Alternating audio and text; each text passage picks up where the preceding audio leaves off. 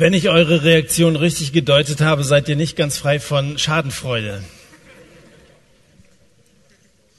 Der Sportarzt fragt den gestürzten Skifahrer, hat man über ihr Auge gleich kühle Umschläge gemacht? Nee, sagt er, nur dumme Witze.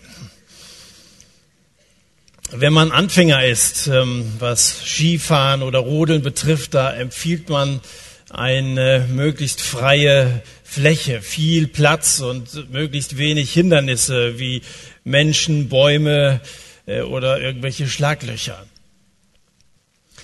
Ähm, vielleicht wünschst du dir genauso dein Jahr 2007. Möglichst wenig Hindernisse. Du, du hast dir Ziele vorgenommen und du willst diese Ziele selbstverständlich auch erreichen.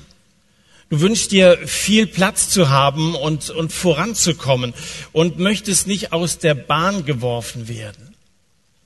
Und trotzdem passiert das eben manchmal im Leben, dass nicht alles so kommt, wie wir uns das vorgenommen haben. Das kann ich dir versichern für das, für das neue Jahr, äh, dass du dir noch so gute Pläne ausdenken kannst. Es kommt uns manchmal was völlig unerwartet in die Quere und wirft uns aus der Bahn.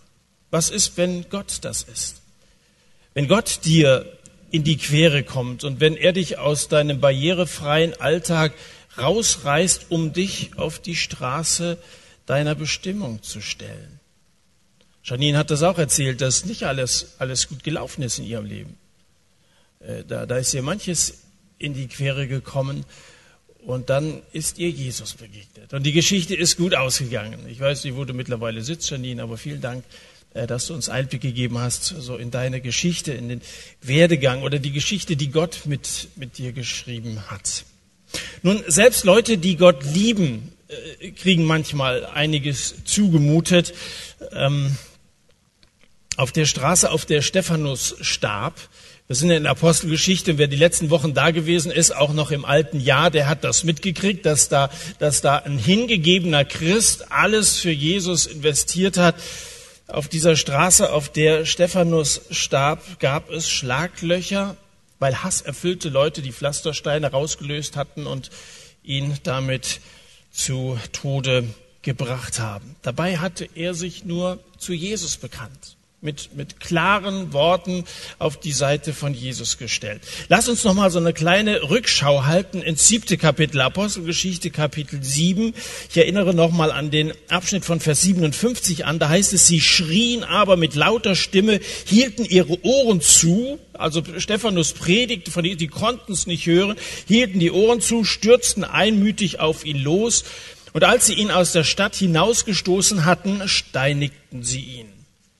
Und die Zeugen legten ihre Kleider ab zu den Füßen eines jungen Mannes mit Namen Saulus. Und sie steinigten den Stephanus und der betete und sprach, Herr Jesus, nimm meinen Geist auf. Und niederkniend rief er mit lauter Stimme, Herr, rechne ihnen diese Sünde nicht zu. Und als er dies gesagt hatte, entschlief er. Saulus aber willigte in seine Tötung mit ein. An jenem Tag entstand aber eine große Verfolgung gegen die Gemeinde in Jerusalem und alle wurden in die Landschaften von Judäa und Samaria zerstreut. Stephanus, wie seinerzeit auch schon Jesus, hatte man aufgrund falscher Zeugenaussagen den Prozess gemacht. Leute hatten irgendwelche Geschichten erzählt, die vorne und hinten nicht stimmten, aber das Ziel war eindeutig klar. Sie wollten diesen Stephanus wie auch seinerzeit Jesus aus dem, aus dem Weg haben und da man ihnen sonst nichts unterstellen konnte, dann erfindet man eben irgendwelche abenteuerlichen Geschichten und so kam es, dass sie ihn gesteinigt haben. Und der Mann, der die Hinrichtung geleitet hat, Saulus, auf Griechisch Paulus, auf Deutsch der Kleine, war ein großer Christenhasser. Er war ein ausgebildeter Theologe. Er war ein ausgekochter Stratege. Er war ein ausgesprochener Kirchengegner. Und es heißt ausdrücklich von ihm, dass er mit der Steinigung von Stephanus einverstanden war. Das haben wir gerade gelesen. Das gefiel ihm, wie der bei jedem Treffer mehr in sich zusammensackte, bis am Ende nur noch so ein blutendes, zuckendes Stück Fleisch, Fleisch da auf dem Pflaster lag. Endlich einer weniger von diesen Christen. Er hasste diese Leute, hatte die gleiche Freude an dieser Steinigung wie so ein bärtiger Terrorist mit irgendwelchen Granatsplittern im Hirn, der Anschläge verübt. Was geht in solchen Verbrechern eigentlich vor? So einer jedenfalls ist dieser Saulus, unberechenbar. Einer, mit dem, wenn ich ehrlich sein soll, mit dem ich nichts zu tun haben wollte. Aber ausgerechnet mit dem will Gott etwas zu tun haben. Ausgerechnet für den hat Gott etwas zu tun. Wenn wir jetzt mal ins neunte Kapitel hineinschauen, Vers 15, Apostelgeschichte 9, Vers 15, da sagt Gott, denn gerade ihn habe ich als Werkzeug für mich auserwählt. Er soll meinen Namen bei Nichtjuden und bei ihren Königen genauso bekannt machen wie bei den Israeliten. Hier fertigt Gott ein wahres Meisterstück an. Aus dem größten Christenhasser wird der größte Christusverkündiger. Unglaublich. Eine, eine Wandlung, wie man sie nicht so oft erlebt. Wie, wie kam das dazu? Nun, nachdem Stephanus sein Leben ausgehaucht und Paulus Blut geleckt hatte, nahm er sich vor, die ganze Gemeinde auszurotten. Dazu zieht er zunächst mal nach Jerusalem. Der führt eine groß angelegte Razzia durch. Wer Christus bekennt, der kommt sofort in den Knast. Und wer kann, der flieht. Und so breitet sich durch diese Flüchtlinge der Glaube im ganzen Land aus. Die versuchen dem zu entkommen und nehmen natürlich ihre Überzeugung mit. Es heißt in Kapitel 8, Vers 1, an diesem Tag wurde die Gemeinde in Jerusalem schwer verfolgt und die Gläubigen zerstreuten sich über ganz Judäa und Samaria. Versteht ihr, äh, es passiert genau das Gegenteil von dem, was Saulus eigentlich erreichen will. Er will das Ganze eindämmen, diese neue Bewegung, will, dass die Christen das Maul halten, aber was passiert ist, es, es, es verbreitet sich umso mehr. Je mehr der Paulus in die Glut schlägt, desto mehr steigen die Funken. Und das ist ja das alte Lebensgesetz der Gemeinde. Schon Tertullian, der alte Kirchenvater, hat gesagt, das Blut der Märtyrer ist der Same der Kirche. Wo Christen verfolgt werden, äh, da, da äh, wird die Aufmerksamkeit besonders groß. Warum halten die an ihrer Überzeugung fest? Und da wird ihr Zeugnis umso stärker und Gott wirkt, selbst wenn äh, menschlich versucht wird, alles gegen diese Christen zu unternehmen. Der Iran wird von der IS gnadenlos drangsaliert. Und doch die iranische christliche Kirche wächst. Und zwar in rasanter Geschwindigkeit.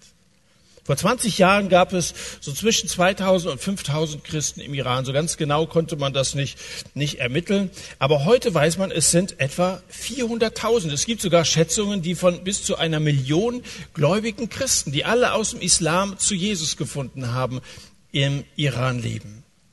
Gerade ein paar Wochen her, irgendwann November oder Dezember, da haben acht persischsprachige Gemeinden zusammen 214 Iraner und Afghanen getauft. Das Motto dieser Großtaufe war, Jesus verändert Leben. Einer derer, die da getauft worden sind, er erzählte, dass er Selbstmordgedanken gehabt hat und dass er in Jesus neue Hoffnung bekommen hat. So ein bisschen das, wie Janine erzählt hat. Ich bin, bin da nach Hause gegangen von der Veranstaltung. Ich hatte, ich hatte Hoffnung und, und diese Hoffnung hat sich in diesem jungen Mann auch gefestigt. Ein anderer erzählt, ich hätte nie gedacht, dass ich Freiheit von, von meinen traumatischen Erlebnissen aus dem Krieg äh, bekommen, dass ich davon frei werden würde. Aber Jesus hat mich frei gemacht. Jeden Tag kommen im Iran viele, viele zum Glauben.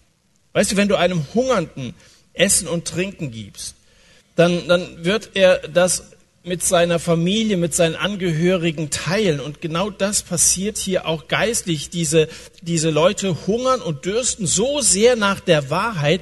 Und dann erleben sie Jesus, weil sie suchen. Und Gott sagt uns zu, wer sucht, wer aufrichtig sucht, der wird auch finden. Dann erleben sie ihn in einer solchen Macht, dass sie, dass sie gar nicht anders können, als, als Jesus in ihr Leben aufzunehmen und sich von ihm verändern zu lassen. Und wenn das passiert ist, dann geben sie diese neue Überzeugung eben auch an ihre Freunde, an ihre Verwandten weiter, die vom Islam, die von der Regierung enttäuscht sind und die ebenfalls nach der Wahrheit suchen. Hausgemeinden, die auf zwölf Personen anwachsen, müssen aus Sicherheitsgründen, müssen sich teilen Und so wächst auch die Zahl der Untergrundgemeinden ständig. Und das trotz dieser massiven Verfolgung. Oder soll man sagen, wegen dieser Verfolgung. Wenn die Missionsgeschichte unseres Jahrhunderts geschrieben wird, wird es eine Geschichte voller Blut sein. Noch nie sind so viele Christen so grausam verfolgt worden wie in unseren Tagen.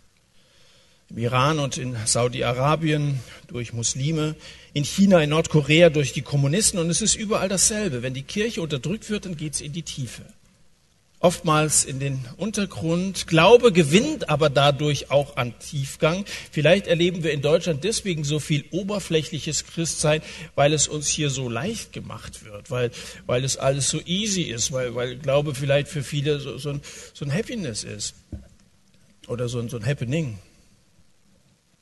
Das ist seit 2000 Jahren so, dass, dass die Gemeinde sich ausbreitet, wenn sie unter Druck gerät. Das weiß jeder, der die Kirchengeschichte kennt. Paulus weiß, weiß das nicht, weil er ja noch ganz am Anfang der Kirchengeschichte steht. Der denkt, wenn man die Christen so richtig, so richtig verfolgt, dann kann man sie irgendwann auch ausrotten. Er schnaubte Drohung und Mord, heißt es in Vers 1. Drohung, das, das ist ja verbal der Versuch, jemanden einzuschüchtern. Äh, Mord ist das Resultat, kurz die Tat. Und wenn die Jünger eben nicht mit Belehrung und mit Widerlegung zu beseitigen sind, dann eben vielleicht durch Drohung und Mord. Wort und Tat stimmen bei Paulus absolut überein. Der ist wirklich ein Mann mit Überzeugung, kompromisslos bis zum Umfallen. Nun, nachdem er in Jerusalem aufgeräumt hat, geht er nach Damaskus, einer anderen Stadt, und aufgrund seines besonderen äh, Vorgehens, seines rücksichtslosen Vorgehens, seiner besonderen Verdienste, ist er zu so einer Art Kommissar für Christenverfolgung geworden. Er trägt so ein schwarzes Dokumentenköfferchen dabei, da sind die Haftbefehle drin, hat er sich in Jerusalem äh, geben lassen. Er wird begleitet von ein paar smarten Herren, die ebenfalls so ein Köfferchen bei sich tragen, da sind die Handschellen drin. Und so marschiert er auf Damaskus los. Und auf einmal ist der Himmel los. Mitten auf offener Landstraße umstrahlt ihn plötzlich die Herrlichkeit Gottes, dass er nicht anders kann, als in die Knie zu gehen. Das haut den Paul aus den, aus den Socken. Da heißt es, in Vers 3, Kapitel 9, Vers 3, auf dem Weg nach Damaskus, kurz vor der Stadt, strahlte plötzlich ein Licht aus dem Himmel und es blendete ihn von allen Seiten, so dass er zu Boden stürzte. Gleichzeitig hörte er, wie eine Stimme zu ihm sagte, Saul, Saul, warum verfolgst du mich? Wer bist du, Herr? antwortete er. Ich bin Jesus, den du verfolgst, erwiderte die Stimme. Steh jetzt auf und geh in die Stadt. Dort wird man dir sagen, was du tun sollst. Das ist so die, die berühmteste Bekehrungsgeschichte aller Zeiten. Wer, wer die Bibel mal gelesen hat, ob er alles verstanden hat oder nicht, aber das ist hängen geblieben.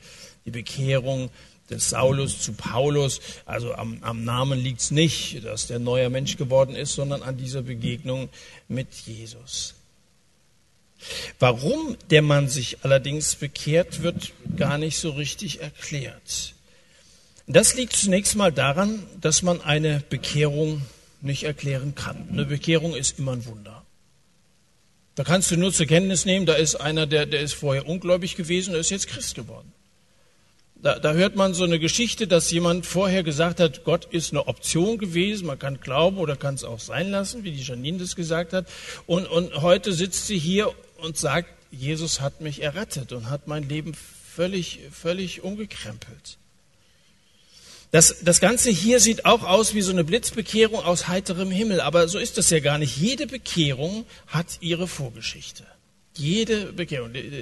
Hanna hat vorhin von einem Prozess gesprochen. Prozess ist ein mehr oder weniger langer Zeitraum, in dem Gott einen Menschen anspricht. Das passiert durch gewisse Umstände. Manchmal läuft einfach einiges aus den, aus den Fugen und dann, dann überlegst du, äh, kann es das sein? Und dann stellst du dir diese wesentlichen Fragen nach Gott und nach dem Sinn des Lebens und, und so. Ähm, jede Bekehrung hat eine Vorgeschichte.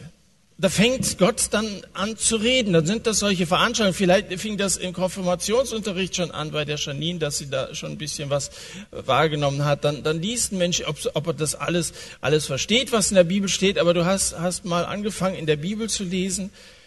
Ein Akt allerdings ist ein Zeitpunkt, wo ein Mensch vor Gott kapituliert. Das ist der, das, erstmal ist das ein Prozess, aber dann passiert eben dieser eine wesentliche Moment, wo ein Mensch umkehrt und sagt, Herr, ich kann nicht mehr und jetzt, jetzt mach du weiter. Ich übergebe mein, mein ganzes Leben mit allen Fehlern, die ich gemacht habe, mit, mit meiner Schuld, mit meinem Versagen, übergebe ich dir, vergib mir mach diesen neuen Menschen aus mir. Ich will dir von jetzt an nachfolgen. Du sollst von, von nun an das Steuerruder meines Lebens in die Hand nehmen. Ich war bei einer Jugendevangelisation in Michelstadt im Odenwald. Wir hatten die Gelegenheit, eine Religionsstunde zu gestalten und es war ein gewisser Sebastian, Oberstufe, Gymnasium dabei. Der kam an dem Tag ein bisschen zu spät zum Unterricht. Irgendeiner kommt immer zu spät. Dann setzte er sich neben seinen Freund, den Jonathan, fragte, was ist denn hier? Ja, sagte Jonathan, wir haben Besuch im Rallyeunterricht. Ähm, äh, hör mal zu, ist ganz interessant. Wir hatten eine Doppelstunde zur Verfügung, zweimal 45 Minuten, wo wir von Jesus gesprochen haben und warum wir als, als, als Christen äh, der Überzeugung sind, dass Jesus der Weg ist, die Wahrheit ist, das Leben ist. Und diese, diese Stunde verlief sehr gut, war eine super Beteiligung von der, von der Klasse, von diesem Jahrgang und hat für viel Gesprächsstoff auf dem Schulhof gesorgt. Ich hatte am Ende der Stunde eingeladen zur Abendveranstaltung. Haben wir jeden Abend gepredigt. Ich durfte da, das war so eine Feuerwehrhalle, haben sie umgebaut. Da durfte ich dann äh, Jesus predigen. Und an dem Abend, ich ging, ging hier vorne an meinen Platz und dann sah ich, auch schau mal, Sebastian und Jonathan waren auch da. Nach meiner Predigt am Ende habe ich, habe ich aufgefordert, wer will heute Abend eine Entscheidung für Jesus treffen? Wer möchte sich seine Sünden vergeben lassen? Wer will anfangen, Jesus nachzufolgen?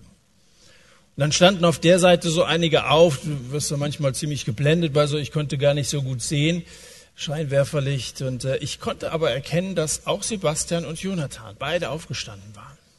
Naja, als der offizielle vorbei, Teil vorbei war, ich hatte die, die aufgestanden waren, dann eingeladen in so eine Gesprächsrunde. Und äh, wie gesagt, Sebastian, äh, Jonathan, freue mich sehr, dass ihr gekommen seid und sogar aufgestanden seid. Und dann fing Sebastian seine Geschichte an zu erzählen, hat er gesagt, ich bin konfirmiert worden vor drei Jahren, da habe ich eine Bibel geschenkt bekommen, nicht nur ich, die anderen auch, die anderen haben die bei eBay vertickt und so. Aber ich habe angefangen, an dem Tag habe ich in der Bibel zu lesen dann habe ich, ich habe es auch mal ausgelassen, aber ich habe relativ regelmäßig immer Abschnitt für Abschnitt in der Bibel gelesen. Aber es ging ihm so wie Janine auch, wie, wie manchen anderen, er hat nicht viel verstanden. Jetzt klingt das halt immer so, Bibel ist nicht zu verstehen, brauchst du gar nicht alleine zu versuchen. Nimm dir das mal raus, was du verstehst. Und sieh das mal als einen Dialog an und antworte mal drauf. Du kannst ja mal beten, sagen, Herr, das verstehe ich jetzt nicht. Aber nächster Abschnitt, das will ich jetzt einfach mal ausprobieren. Oder hier will ich dir vertrauen, hier will ich mich korrigieren lassen von dir. Jedenfalls, er, er hat zwei Tage vorher, hat er dann erzählt, habe ich die Bibel zugeklappt und habe gesagt, Gott, ich verstehe das alles nicht, du musst mir jemanden schicken, der mir das erklärt. Und dann sagt er, heute Morgen bin ich zum Unterricht gekommen, da saßt ihr da vorne im Klassenraum. Und da habe ich so gedacht, besser kann es ja gar nicht kommen. Und äh, da wusste er, dass das eine Antwort auf sein Gebet gewesen ist. Und an dem Abend ist der Groschen gefallen. Hat er verstanden, dass er Jesus als seinen persönlichen Erretter annehmen muss und hat das auch, auch gemacht. Und das liegt jetzt schon Jahre zurück und wir haben immer noch Kontakt. Ähm, freue mich, dass er, er ist mittlerweile Polizist, dass er seinen Weg mit Jesus geht. Das war die Vorgeschichte bei Sebastian, dass er, dass er in der Bibel gelesen hat. Und da sät Gott, das, das Wort Gottes ist ja lebendig. Da sät Gott etwas aus in das Herr. Drei Jahre lang hat er in der Bibel gelesen, bis dass er begriffen hat, worum es eigentlich geht. Weiß nicht, ob ihr alle bekehrt seid, die ihr heute Abend hier sitzt. Da oben auf dem Balkon oder hier unten kleinen Teil kenne ich, aber die allermeisten kenne ich nicht. Ich weiß nicht, wie es in deinem Herzen aussieht. Wenn du, der du eingeladen worden bist, dich bekehren solltest, dann wird das auch eine Vorgeschichte haben. Dass du heute Abend hier bist, zeigt dir schon, dass Gott an dir arbeitet. Die Vorgeschichte ist für die meisten, die, dich sehen und kennenlernen, nicht sichtbar. Wir sehen hier nur, dass Paulus plötzlich umkippt und von einem Moment zum anderen Christ wird. Wir sehen, dass einer bei einer Evangelisation, beim Entscheidungsruf nach vorne kommt äh, und sagt, ja, ich, ich will das annehmen. Wir wissen aber nicht, was vorher in dem vorgegangen ist. Eine Bekehrung geht in jedem Falle ein Prozess voraus und eine Bekehrung ist in jedem Falle, in jedem einzelnen Falle anders. Ich habe das bei Zeltevangelisationen im Sommer oder bei Freizeiten, die ich viel durchgeführt habe, habe ich oft erlebt, dass junge, mit uns, äh, junge Leute mit uns eine ganze Woche diskutieren. Die sind taub für alles, was wir denen sagen. Die haben tausend Gegenargumente und von einem Moment auf den anderen bekehren sie sich dann. Da haben wir besondere Veranstaltungen. Auf einmal hat Gott sie erreicht. Und dann, dann können sie es auf einmal annehmen. Vielleicht, weil, Janine hat das vorhin so schön gesagt, du musst erstmal diese grundsätzlichen Zweifel ablegen. Wer Gott naht, muss glauben, das ist, dass du erstmal davon ausgehst, es gibt diesen Gott und spricht unglaublich viel dafür, dass es diesen Gott gibt. Und da fängt man einfach mal so an und sagt, Gott, wenn das wirklich wahr ist und du wirklich existierst und persönlicher Gott bist, dann, dann zeig mir, wie es weitergehen soll. In, in meinem ganz persönlichen Fall. Wenn man sich damit zu Leuten auf diesen Freizeiten unterhalten hat, dann da hat sich herausgestellt, dass die längst im Laufe der Woche die Zweifel hatten an, an ihrer Position. Und äh, sie haben zwar immer Argumente gebracht, aber merkten, dass diese Argumente manchmal ziemlich dünn waren. Aber das wollten sie nicht zugeben. Nicht vor ihren Kumpels, nicht vor Gott, vor mir schon gar nicht. Lieferten dann immer so eine Zeit lang noch Scheingefechte, obwohl sie innerlich eigentlich schon längst überwunden waren. Und so auch bei Paulus. Als Stephanus dalag, hat er sich die Hände gerieben. Aber innerlich hat ihn das Gewissen umgetrieben. Der sah nämlich nicht nur, wie der Stephanus starb, sondern er hörte auch, was Stephanus als letztes sagte. Stephanus hat als letztes einen ganz ähnlichen Satz gesagt wie Jesus. Der hat für seine Mörder gebetet, für Saulus gebetet. Herr, rechne ihnen diese Sünde nicht an. Kein Hass, kein Fluch, nicht der Wunsch nach Vergeltung, sondern die Bitte um Vergebung. Und Saulus steht in Hörweite da, kriegt das mit, wenn man sowas erlebt, dass der, für dessen Tod du verantwortlich bist, für dich betet und unglaublich viel Liebe von so einem Menschen ausgeht in seiner Todesstunde, wo er ermordet wird, das vergisst du nicht so ohne weiteres. Da bin ich überzeugt, dass Saulus das sehr, sehr nahe gegangen ist, dass sie das tagelang beschäftigt hat. Wenn jemand natürlich was tut, von dessen Richtigkeit er nicht mehr überzeugt ist. Ich glaube, dass er seine Zweifel bekommen hat, ob dieser Mord wirklich richtig gewesen ist. Aber wenn einer von dessen Richtigkeit zwar nicht mehr überzeugt ist, dann verdoppelt er trotzdem manchmal seine Anstrengungen, um sein Gewissen zu betäuben. Kennst du das? Du bist eine ganze Zeit lang einen gewissen Weg gegangen. Du bist immer in diese Richtung. Und, und Paulus war ja scheinbar Anführer von, von so einem ganzen Trupp von Mördern. So, und bist immer, du bist immer weitergegangen. Ein Mord nach dem anderen.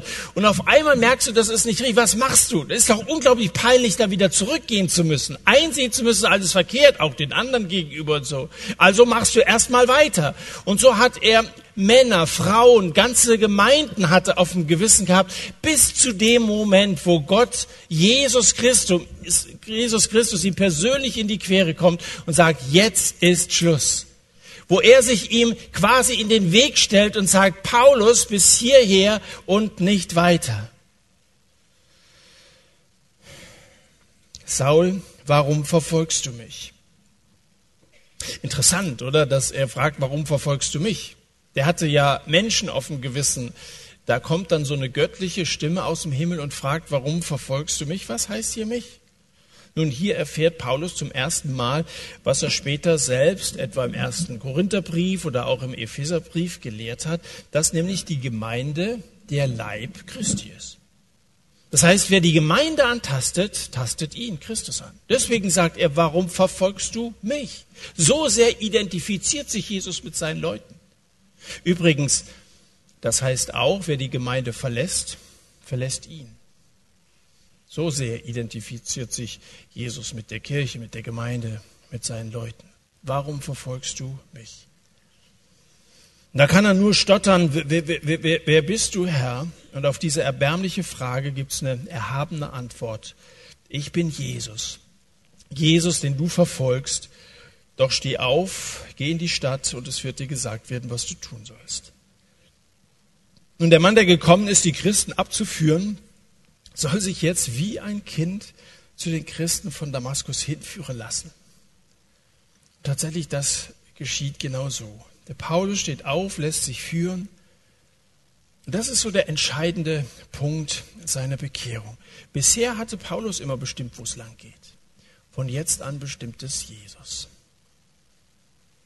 Vorher war es so, dass er sich von Jerusalem hat Briefe äh, geben lassen, so heißt es in den ersten Versen, also diese, diese Verhaftungsvollmachten. Später hat er Briefe geschrieben, um Christen zu ermutigen.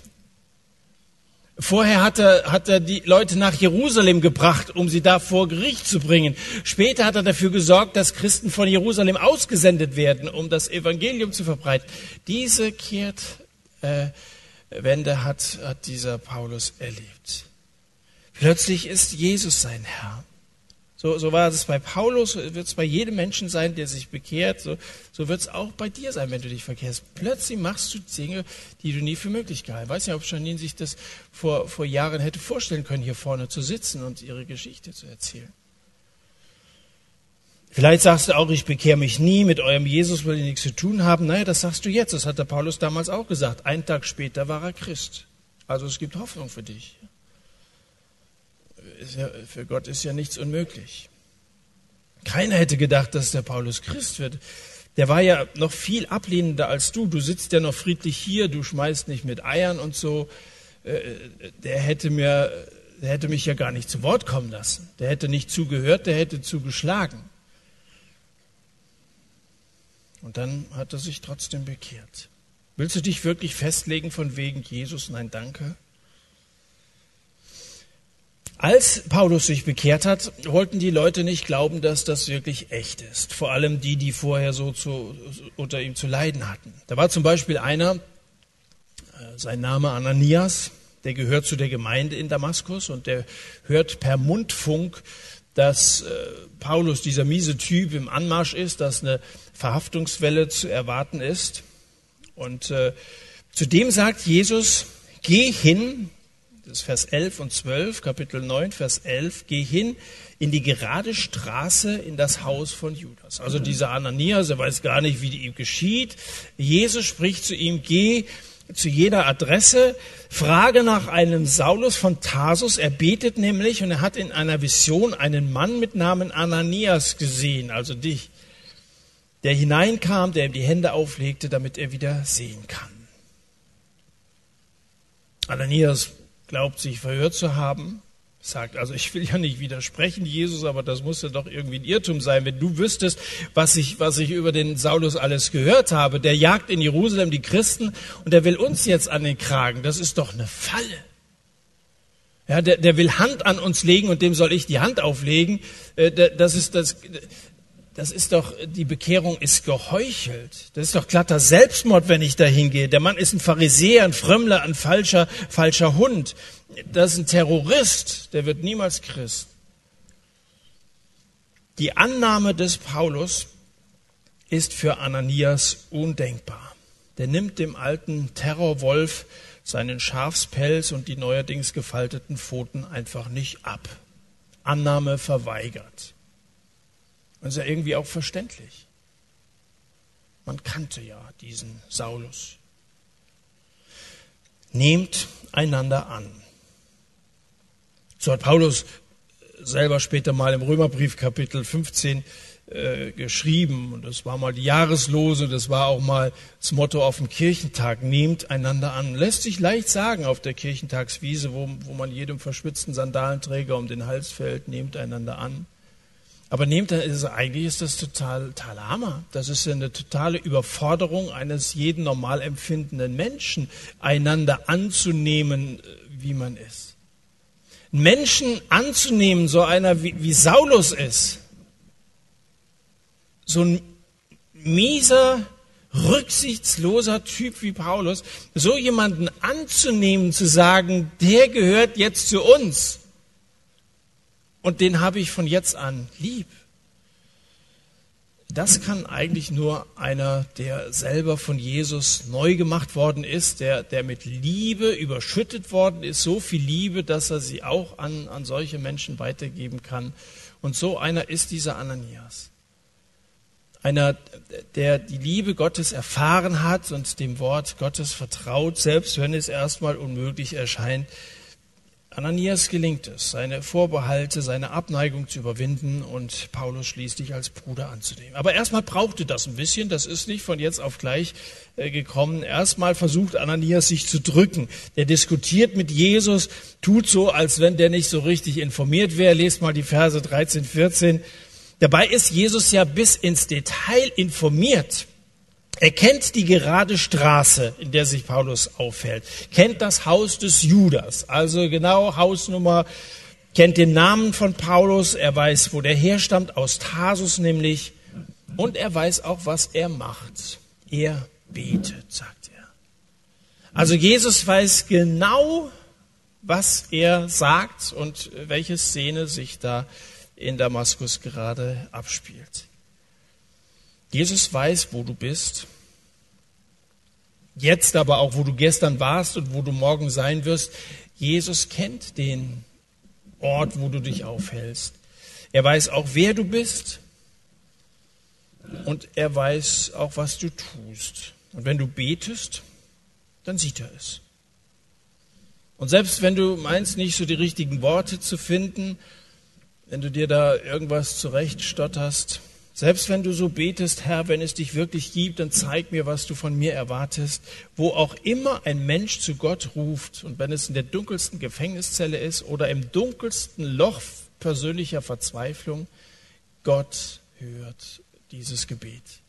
Er wartet geradezu darauf, dass er das registrieren kann. Siehe, er betet. Ich glaube, dass das ganz hoffnungsvoll war, dass, dass Jesus Ananias voller Freude mitgeteilt hat, er betet. Das heißt mit anderen Worten, er lebt. Das ist wie bei einem Neugeborenen, wenn, wenn ein Kind zur Welt kommt. Einmal haben wir es erlebt mit unserer Mathilda und das nächste Mal steht kurz bevor. Äh, dann, dann muss das Kind erstmal einen Schrei von sich geben, dass du ein Zeichen hast, dass das atmet, dass es lebt. Und so ist das, wenn ein Mensch betet, ist das für Gott sozusagen, da ist neues Leben. Er lebt, er atmet, er redet mit mir, er hat gerade zu mir Kontakt aufgenommen. So sehr freut sich Jesus, dass er das unbedingt dem Ananias mitteilen muss. Er betet. Und wenn du betest, dann wird Gott das auch zur Kenntnis nehmen, mit größter Freude. Einer fängt an, mir zu vertrauen.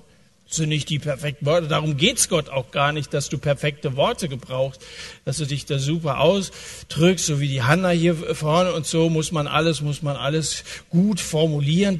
Es geht um dein Herz und dass du erstmal so ganz, äh, ganz zaghaft anfängst, diese Beziehung zu Gott zu suchen. Siehe, er betet. Wenn Jesus gesagt hätte, er besucht den Satt, hätte Ananias sagen können, das machen manche, die, die nicht unbedingt bekehrt sind. Aber wenn Jesus gesagt hätte, der zahlt Kirchensteuer, hätte Ananias sagen können, das machen Millionen sogenannter Christen, ohne dass sie bekehrt sind. Aber das sagt Jesus ja alles gar nicht. Er, er sagt, Siehe, der Mensch betet. Einem, der betet, dem kannst du vertrauen. Wer mit Gott in Verbindung ist, der bringt niemanden um, der legt keinen rein, vor dem brauchst du dich nicht zu fürchten. Wer im Geheimen mit Gott verkehrt, dem kannst du auch im Öffentlichen vertrauen. Ich führe ja viele Gespräche mit, mit jungen Christen. Oft hier am Rande vom Satt oder bei, verschiedensten Veranstaltungen. Letzten Sonntagabend war ich in Darmstadt zu einem Jugendabend und, und hinterher hast du oft die Gelegenheit, mit, mit Christen oder solchen, die auf der Suche nach Jesus sind, äh, zu reden. Und dann, dann kriege ich ganz oft zu hören, na, ich weiß nicht, ob ich wirklich errettet bin. Ich habe hab immer wieder so meine Zweifel. Ich fall ständig auf die Schnauze, mache immer dieselben Sachen, die ich nicht machen sollte. Die, die Sünde lässt mich nicht los, äh, habe keine echte Freude, bin, bin so kraftlos in meinem Leben als Christ und so weiter. Ich will dir den Punkt nennen, wo alle Schwächen, wo alle Rückfälle beginnen. Das ist genau da, wo du aufhörst zu beten. Wir, wir leben aus der Beziehung zu Jesus Christus. Und wenn wir diese Beziehung nicht pflegen, wir aufhören mit, mit Jesus zu reden und ihn in alles einzubeziehen, wird es nicht laufen. Wir, wir, das ist so einfach, zu sagen, Herr, ich bin angewiesen auf dich, mach du in meinem Leben, ich kann. Und es ist doch scheinbar so schwer, weil wir immer wieder selber versuchen, ich kriege sind schon so ein bisschen, ich glaube, dass der Saulus vom Typ her ein sehr stolzer Mensch war. Aber dann hat es Jesus ihm so klar gemacht, dass er gar nicht mehr, dass er gar nicht mehr anders konnte. Ich hoffe nicht, dass, dass, dass Gott dich so wie Paulus damals vom Pferd geworfen hat, dem Auto irgendwo gegenknallen. Wilhelm Busch, der, der Pfarrer Wilhelm Busch hat das mal so, als ich mich bekehre, war das so, als wenn ich mit dem Auto gegen eine Wand gefahren bin. Bumm. Das war, das war dieser eine Moment, zack, der alles verändert hat. Äh, Gott wendet keine Gewalt an, um jemanden zum Glauben zu bringen, aber manchmal passieren Sachen im Leben, ähm, die wir uns nicht ausgesucht hätten, aber die dann letztendlich doch zum Heil führen, dass einer, dass einer sich besinnt und dass er diesen Stolz aufgibt und sich Jesus anvertraut. Und wenn du schon mit Jesus angefangen hast, weißt du, so oft ein Christ rückfällig wird, fängt das Abrutschen immer mit einer Gebetsflaute an. Bleib dran. Beende den Tag heute mit Gebet. Und fang morgen den Tag auch wieder mit Gebet an. Ich habe mir das fürs neue Jahr auch neu vorgenommen, dass alles, was ich mache, zunächst mal möchte ich das im Gebet vorbereiten. Da habe ich einen, einen vollen Kalender vor mir und dann nehme ich mir einen Kalender und sage, am Montag steht das an. Und, und ich sehe die und die Schwierigkeiten. Und du, du kannst mir helfen, dass ich da richtig argumentiere und am nächsten Tag muss ich mich darauf vorbereiten. Und manchmal sitze ich da am Schreibtisch und, und ich sehe, blick einfach nicht durch. Du musst mich da leiten, dass ich da klar sehe, was, äh, was ich äh, bei der nächsten Predigt sagen soll und so. Und, und dann merkst du, dass Gott dir hilft, dass, dass er durch dich wirkt. Wenn ich es von mir aufgrund meiner Erfahrung und so weiter versuche, da bin ich oft genug auf die, auf die Schnauze gefallen. Zum Schluss nochmal an euch, die ihr sagt, ich habe noch nie gebetet und ich habe auch nicht die Absicht. Da gibt es Leute hier, die, die würden sich tatsächlich als Atheisten bezeichnen und sagen, also Gott, Jesus, nein, danke. Ich frage dich gar nicht, wie du ein Leben führst, ohne dass du je ein Dankeswort an deinen liebenden Schöpfer gerichtet hast und je ein Bittgebet für deine leidenden Mitgeschöpfe äh, gebetet hast. Frage ich gar nicht sondern ich frage dich nur das eine. Was willst du machen, wenn du Gott unmöglich ausweichen kannst, wenn du einmal stirbst? Und wenn du dann vor Gott stehst, mit dem du nie geredet hast, der aber dann mit dir reden wird im Gericht. Wenn du Gott im Gebet nie dein Leben gegeben hast, dann bist und bleibst du verloren dann kommst du in die Hölle. Brauchen wir gar nicht drum herum zu reden. Aber Gott bietet dir heute Abend den Himmel an. Die Herrlichkeit. Er bietet dir Errettung an. Gott sagt ausdrücklich in der Bibel, Hesekiel 33, ich habe keine Freude daran, dass der Gottlose sterben muss. Nein, ich freue mich, wenn er von seinen falschen Wegen umkehrt und am Leben bleibt. Kehrt um und verlasst die alten Wege. Deswegen bitte ich dich, dass du nicht ausweichst, wenn Gott dir in die Quere kommt. Wenn du heute Abend gemerkt hast, dass Jesus zu dir gesprochen hat, du vielleicht schon ein paar Mal hier zum Satt mitgekommen bist, vielleicht bist du auch zum allerersten Mal heute Abend hier. Vielleicht hast du immer so unverbindlich gesagt, ja, es ist ganz nett dabei zu sein, aber bist dir ganz bewusst, ich gehöre eigentlich nicht wirklich dazu. Und, und Jesus dir heute Abend klargemacht hat, dass du gemeint bist, dass du umkehren solltest, dass du Dinge tust, die, die völlig in die falsche Richtung gehen, dann kehr heute Abend um. Das, das kannst du machen, indem dass du betest, Herr Jesus, vergib mir meine, meine Sünden und, und komm du in mein Leben. Danke, dass du für meine Sünden am Kreuz bezahlt hast ich, ich bereue das, was ich gemacht habe. Danke, dass du die Strafe dafür äh, getragen hast, als du am Kreuz gestorben bist. Und ich, ich lade dich ein, als, als mein persönlicher Herr und Heiland in mein Leben zu kommen. Ich möchte von nun an dir folgen. Ich möchte dir gehorsam sein. Ich möchte deinen Willen tun. Ich möchte dir zur Verfügung stehen in diesem Jahr 2017. Das wäre ein guter Start in das noch relativ junge Jahr möchte ich einladen, dass wenn der offizielle Teil heute Abend vorbei ist, wir werden noch zusammen singen, wir werden ganz bewusst Lieder singen, Gott zur Ehre, Jesus zur Ehre. Wir werden jetzt singen, dass, dass wir keine Sklaven mehr sein müssen, sondern dass wir uns dem König Jesus anvertrauen dürfen. Ich wollte einige Zeugnisse hören. Vielleicht sind einige da, die heute Abend ein bisschen was von ihrer Vorgeschichte erzählen wollen. Ich möchte dich ermutigen, dass wenn du hier sitzt und sagst, ja, bei mir gab es auch so eine Vorgeschichte. Und, und das und das hat Gott dazu gebraucht, mich zu überwältigen. Und ich bin jetzt überwältigt von Jesus und, und erzähle auch hier vorne. Das wollen wir uns gemeinsam anhören, bis das der offizielle Teil vorbei ist. Und wenn dein Herz dann immer noch klopft und, und du merkst, ich bin heute Abend gefragt, bete ruhig während der Lieder in der Stille so für dich, aber dann kannst du auch nach vorne kommen. Ich werde nachher hier vorne sein und wir können hier so eine Gesprächsrunde machen auf der Treppe oder ein paar Stühle stellen wir uns zusammen. Und wenn du sagst, ich will mich heute Abend für Jesus entscheiden und ich will mich auch dazu bekennen. Ich will dem nicht weiter ausweichen, sondern heute soll der Tag sein, wo, wo ich vor Jesus stehe und sage, ich will dir nachfolgen. Dann kannst du das hier mal einfach so aussprechen. Und wir können noch mal ganz persönlich zusammen beten. Du kannst sagen, Herr Jesus, jetzt mach du mein Leben neu. Und du kannst mit dieser Hoffnung, dieser Zuversicht nach Hause gehen. Jesus, Jesus hat mich errettet. Er, der Erretter, macht mein Leben neu. Dann, dann gehst du plötzlich ganz neue Schritte, einen ganz neuen Weg. Du wirst einer, der anfängt, Jesus zu dienen. Stell dich ihm zur Verfügung. Du wirst staunen, was er aus deinem Leben machen kann. Aus einem, wo man es nicht für möglich gehalten ist ein großer Missionar geworden. Ich weiß nicht, was Gott mit dir vorhat. Vielleicht nicht dasselbe wie bei Saulus, nicht dasselbe wie bei mir, garantiert nicht dasselbe. Er hat ganz individuelle Wege, aber er hat einen guten Weg für dich.